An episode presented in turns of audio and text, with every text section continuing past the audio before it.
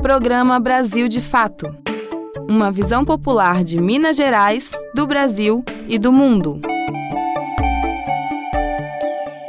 Olá pessoal, e aí, tudo bem? Quarta-feira é dia de informação e nós aqui estamos para mais um programa Brasil de Fato. Na próxima meia hora, como sempre, estaremos juntos levando um programa de muita qualidade até você.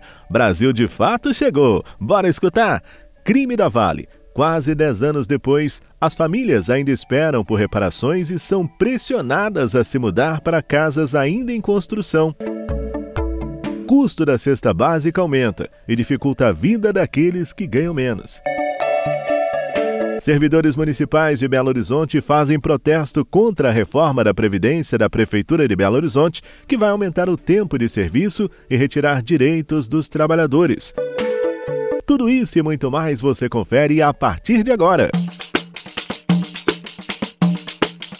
Brasil de fato chegou. Bora escutar, Brasil de fato chegou. O programa popular, Brasil de fato chegou. Bora escutar, Brasil de fato chegou. O programa popular. Você está ouvindo Programa Brasil de Fato. A gente começa o programa de hoje falando de um pesadelo que não acaba nunca para muitas famílias mineiras. O rompimento da barragem de Fundão em Mariana, quase 10 anos depois. Além do sofrimento pelas vidas perdidas, os moradores agora têm que conviver com a pressão das mineradoras para que as pessoas se mudem para casas que ainda não foram terminadas trazendo ainda mais transtornos para todos. Acompanhe com Amélia Gomes. No último sábado, dia 5 de novembro, o rompimento da barragem de Fundão em Minas Gerais, Mariana, completou sete anos. Apesar do crime socioambiental cometido pelas mineradoras Samarco, Vale e BHP Billiton está perto de completar uma década, a reparação da comunidade atingida segue a passos lentos. A Renova, entidade criada pelas mineradoras para gerenciar as reparações aos atingidos, tem pressionado os moradores a se mudarem para as casas construídas sem ter terminado todo o reassentamento. Apenas 78 das 350 casas previstas estão prontas. É o que explica Letícia Oliveira, do Movimento dos Atingidos por Barragens e as pessoas iriam morar ainda no canteiro de obras, né, das outras casas, dos outros equipamentos públicos. Tem tentado também convencer a população de Paracatu de Baixo a levar a escola de Paracatu de Baixo, que hoje funciona na cidade de Mariana, para o reassentamento, que também ainda está em obras. Né? Então, a gente vai vendo toda essa tentativa das empresas, via Fundação Renova, de ir criando um discurso que está, é, está conseguindo entregar né? um pouco daí do, dos reassentamentos, das moradias, mas não é bem assim. Né? Vai ser mais uma violação de direitos as pessoas viverem no meio do canteiro de obras. A morosidade da Fundação Renova não se restringe ao reassentamento. Quase uma década após o crime, famílias seguem enfrentando dificuldades financeiras, inclusive para a manutenção de suas lavouras e pecuárias, onde animais estão morrendo por falta de fornecimento de alimentação adequada por parte da fundação. Marta de Freitas, do Movimento pela Soberania Popular na Mineração, UMAN, chama a atenção para a forma como as mineradoras são tratadas diante do poder público. Para ela, as narrativas que se têm construído sobre as reparações feitas, sobretudo em bens coletivos, colocam as empresas como benfeitoras, doando benesses às comunidades e não como criminosas reparando seus delitos. Enquanto isso, os trabalhadores da mineradora sofrem com a pecha do crime. A gente vê os trabalhadores sendo criminalizados, não sendo reconhecidos como vítima, quando na verdade eles são tão vítima como todos os outros atingidos. Perderam o emprego, uma estrutura de vida que tinha, no caso da Samarco, muitos moravam na vila, né? o adoecimento tanto desses trabalhadores do ponto de vista mental, como dos seus familiares, mulheres, esposos, é, é, é, filhos, é muito grande. Muitos desses trabalhadores são desempregados. Muitos não conseguem hoje voltar. Muitos vivem hoje síndrome do pânico, depressão, ter sido enganados, porque todos eles acreditavam que, aquilo, que ali havia uma segurança, que ali havia tudo certo. A Lei Mar de Lama Nunca Mais foi um dos instrumentos criados em Minas Gerais para conter crimes como o do rompimento da barragem de Fundão. No entanto, a regulamentação tem sido flexibilizada pelo governador Romeu Zema do Partido Novo. Em fevereiro deste ano, por exemplo, Zema prorrogou o prazo para que as barragens a montante, mesmo tipo das estruturas que colapsaram em Minas Gerais, fossem descaracterizadas. O deputado federal Rogério Correia, que acompanhou de perto a elaboração da lei estadual, estima que no próximo período os órgãos nacionais de fiscalização ambiental retomem seu poder de atuação e regulação sobre as atividades minerárias no Brasil e acompanhem o caso de Minas Gerais. Nós queremos aprovar o PNAB, que é o Programa Nacional de Proteção aos Atingidos de Barragem, durante o início do governo do presidente Lula, porque ele colocará uma série de restrições a esse processo de mineração. E essa restrição será nacional. Então, com isso, a gente pode também impedir essa sanha mineratória que o governador Zema quer fazer aqui. Atos estão sendo organizados pelos atingidos neste dia 5. Em Minas Gerais, as manifestações acontecem em Ilha do Rio Doce e Mariana, onde será acionada a sirene que não foi ligada na hora do rompimento. O encontro dos atingidos também será realizado na mesma data em Conceição da Barra, no Espírito Santo. Sobre a situação da reparação aos atingidos do rompimento da barragem de Fundão, a Fundação Renova informa em seu site que a expectativa é que cerca de 120 casas estejam concluídas no fim do ano em Bento Rodrigues e 47 em Paracatu de Baixo.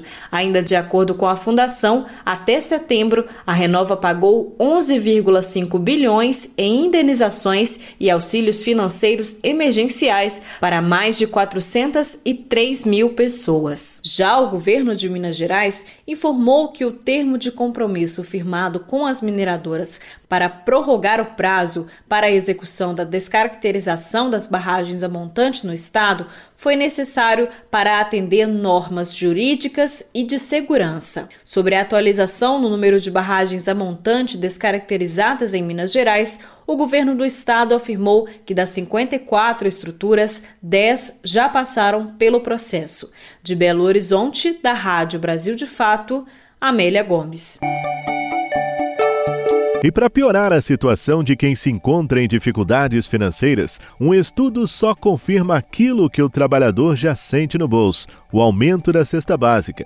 Aquele que ganha um salário mínimo tem mais da metade dos seus vencimentos consumida apenas com alimentação básica. As informações quem traz é o Wallace Oliveira. O custo da cesta básica aumentou em 12 capitais brasileiras entre as 17 estudadas no levantamento mensal do DIESE, o Departamento Intersindical de Estatística e Estudos Socioeconômicos. A pesquisa, divulgada na segunda-feira, dia 7, toma como base as mudanças nos preços de 13 alimentos. Em Belo Horizonte, no mês de outubro, a cesta básica ficou 1,88% mais cara, chegando ao preço médio de R$ 662,37. Na comparação com outubro do ano passado, a cesta de BH teve inflação de 10,62%.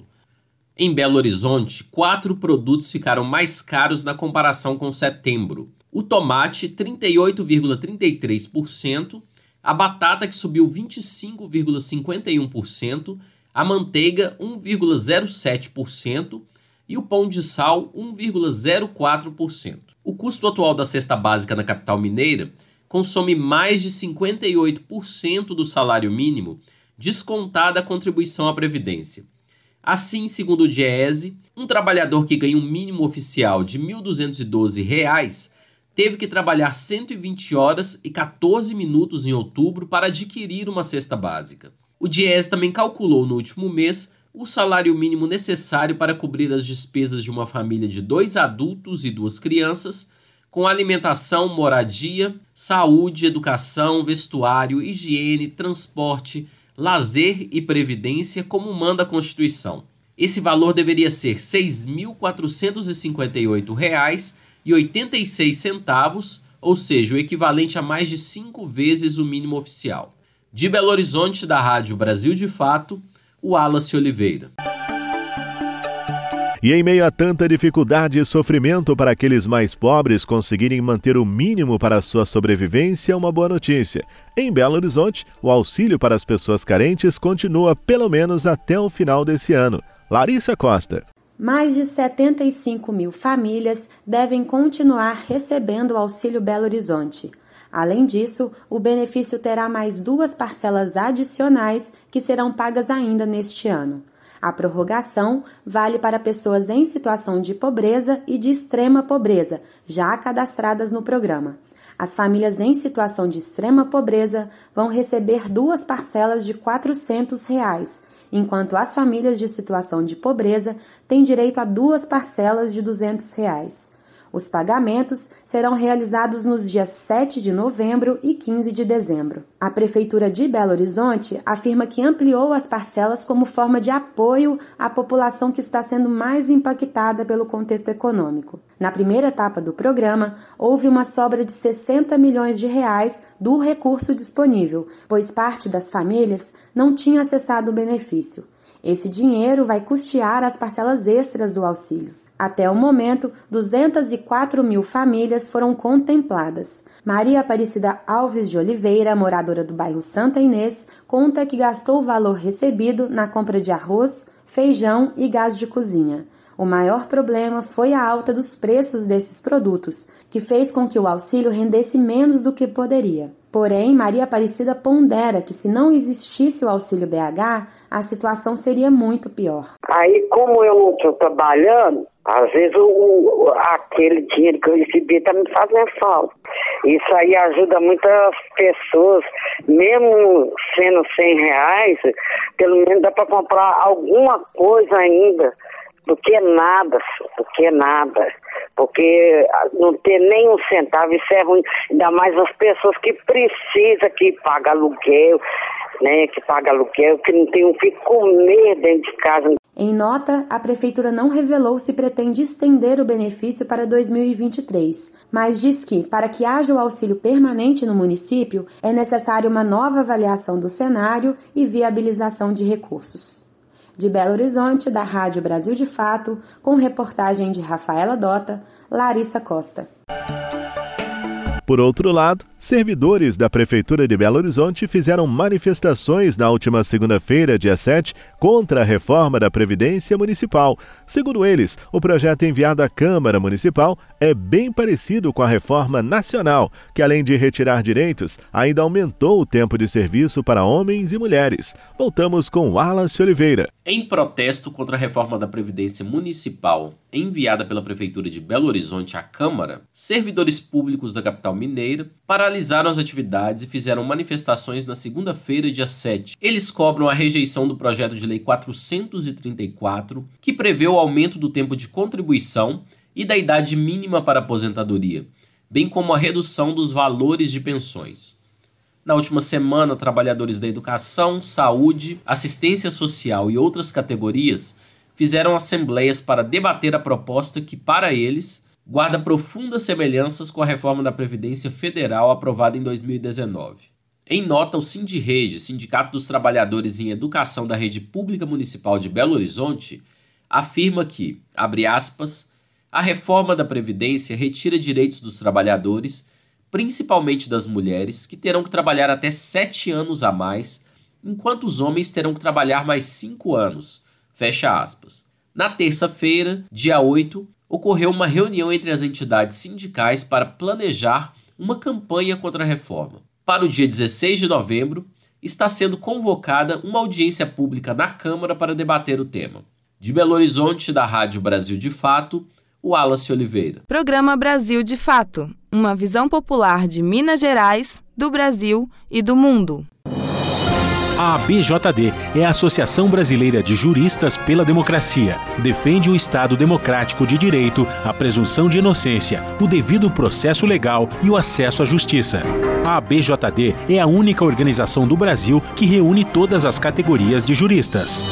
do estudante à juíza, da servidora do sistema de justiça ao defensor público. Juristas democráticos são essenciais para evitar retrocessos e avançar nos direitos e garantias. Faça parte da ABJD. Entre no site e associe-se abjd.org.br.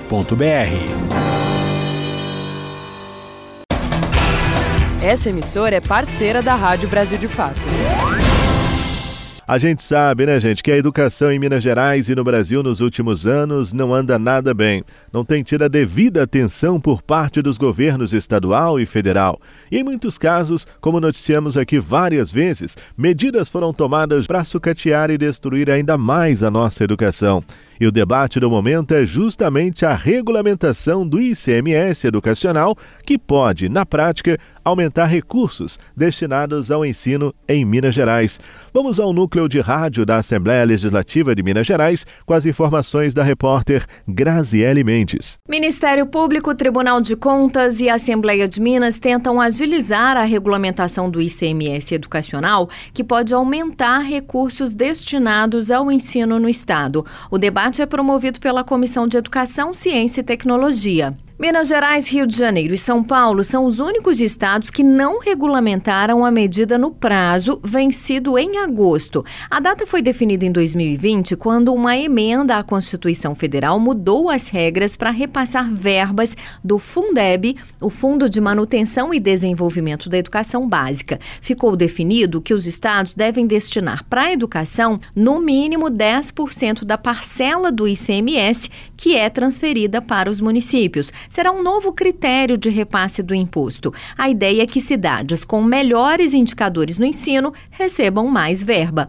Um dos estados que já regulamentou o ICMS educacional, Santa Catarina, previu critérios adicionais ao desempenho, como a condição socioeconômica dos alunos, para garantir que estudantes de baixa renda não sejam prejudicados.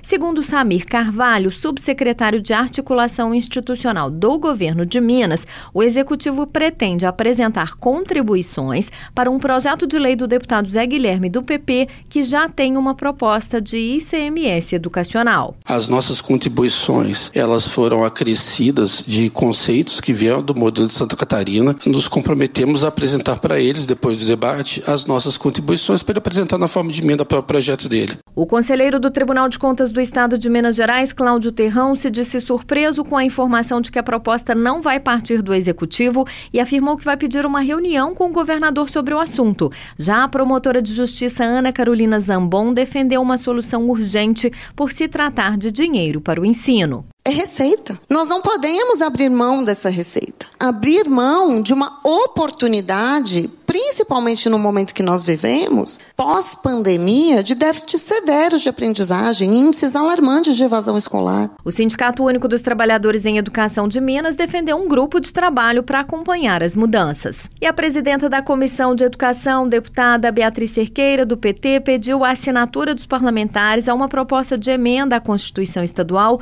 já elaborada sobre o assunto e uma nova audiência para discutir o projeto do deputado Zé Guilherme, do PP. Nós não debatemos o conteúdo do projeto de lei, porque a nossa perspectiva era outra. Então, que nós tenhamos uma nova audiência e que a gente consiga ter os impactos das proposições apresentadas. Segundo a deputada, a comissão também vai fazer um levantamento de todas as contribuições sobre o tema. Da Assembleia Legislativa em Belo Horizonte, Graziele Mendes. Ainda falando em direitos, a gente sabe que muita gente não tem a informação correta sobre quais são os seus, não é? As gestantes, por exemplo. Você sabe o que a lei garante às futuras mamães? Quem conta pra gente é Douglas Matos. No Brasil, toda mulher gestante tem direitos garantidos pelas leis trabalhistas que podem ser cobrados na justiça em caso de descumprimento pelas empresas. Por exemplo, o pedido pelo empregador de atestado de gravidez no processo de contratação de uma mulher é um crime previsto na Lei nº 9029/95. Outro caso é a licença maternidade de 120 dias para filhos biológicos ou adotivos. Esse é o direito mais conhecido, mas nem todo mundo sabe que mulheres que possuem gravidez de risco podem entrar em licença maternidade a partir do 28º dia antes da previsão do parto. No caso de complicações no parto ou com o bebê prematuro, o prazo dessa licença pode ser ainda maior, ampliado em 60 dias pela empresa. No caso das mulheres que estão amamentando, a legislação garante que, mesmo que ela já tenha voltado ao trabalho, até os seis meses do bebê, é direito da lactante fazer duas pausas de 30 minutos, visando a amamentação ou a retirada do leite. A Constituição também garante às gestantes estabilidade no emprego, desde a confirmação da gestação até cinco meses após o parto. Além disso, as trabalhadoras grávidas possuem o direito de se ausentar do trabalho sem descontos de salário ou banco de horas, pelo menos seis vezes durante o período da gravidez, para realização de exames gestacionais. É importante ressaltar que mulheres que executam funções de risco no trabalho podem ser temporariamente transferidas de área a fim de preservar a saúde da trabalhadora. E mais, essa mudança não pode vir acompanhada de perda salarial, e ao término da licença maternidade, a mulher deve retornar à função original na empresa. E no caso de a mulher descobrir a gravidez logo após ter sido demitida, a lei prevê que essa trabalhadora deve ser recontratada, ou então a empresa deve pagar uma indenização até o término da licença maternidade. Para garantir esse direito, a mulher precisa comprovar, por meio de apresentação de exames de laboratório, que a gravidez tinha começado quando ela ainda possuía vínculos empregatícios. Em caso de aborto espontâneo, a mulher também é assegurada de direitos, sobretudo para que possa se recuperar física e psicologicamente da perda. Nestes casos, a lei garante o afastamento da trabalhadora do posto de emprego por duas semanas sem perda salarial. De São Paulo, da Rádio Brasil de Fato, com reportagem de Mariana Lemos. Locução: Douglas Matos. Participe da nossa programação. Mande um WhatsApp pra gente. Anote o número 31 98468 4731. Repetindo, 31 98468 4731. É você no programa Brasil de Fato.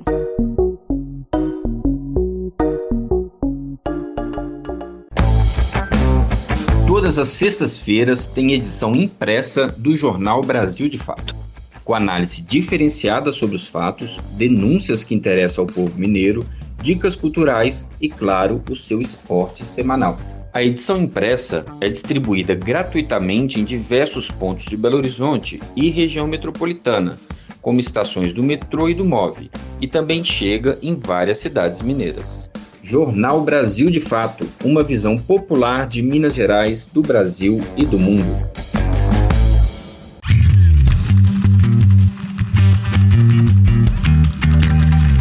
Resenha Esportiva. Falando de futebol, o Inter venceu o São Paulo em jogo pela 37ª rodada do Brasileirão, a penúltima rodada né, do campeonato de 2022, e ficou bem perto de ficar com a vice-liderança do campeonato que sagrou Palmeiras como grande vencedor por antecipação.